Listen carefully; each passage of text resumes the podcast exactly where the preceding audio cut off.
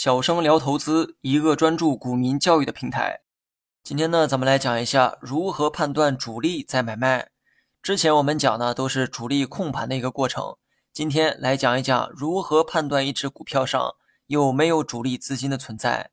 这里呢，我再强调一遍哈，我口中的主力是指做短线的游资主力，而不是做长线的机构主力哈。目前市场中有四千多只股票。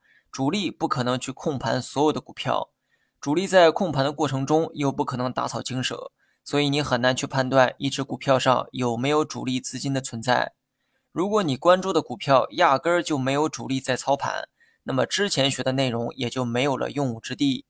从股票的特性来说，主力喜欢挑选知名度较低的股票，有些股票是行业公认的龙头企业，知名度啊比较高。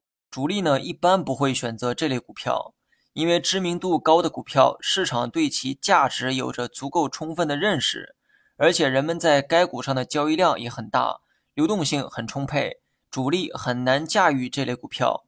举个例子哈，茅台是白酒行业的龙头，这意味着市场对茅台的价值有着较为清晰的认识。说人话就是股票值多少钱，大家心里啊都很清楚。如果股价出现了背离价值的现象，市场一定会用最快的速度通过交易的方式让股价再次回到合理的区间，这就让主力十分的头疼。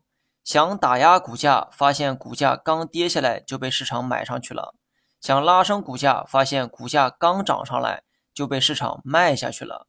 对于这些知名度较高的龙头企业，他们此刻的股价往往是相对客观的。也是较为符合当下价值的，所以主力想通过控盘左右股价十分困难，因为市场对该股的价值普遍都有着较为统一的共识。综上所述，哈，主力一般会选择默默无名的股票进行控盘，那些行业龙头绝对不会去碰。这些股票知名度太高，股价值多少钱，市场普遍都有共识，主力呢没法肆意的去炒作。但对于那些默默无闻的股票，它们的价值可大可小，炒作的空间也很大。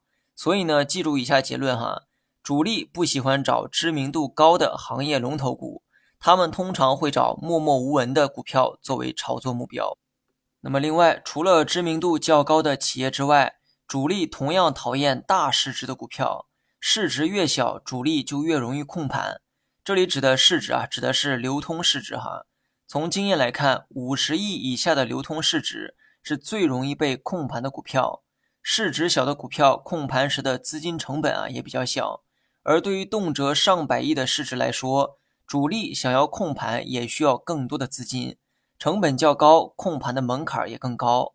所以呢，寻找主力的时候，你要多留意五十亿以下的小市值股票。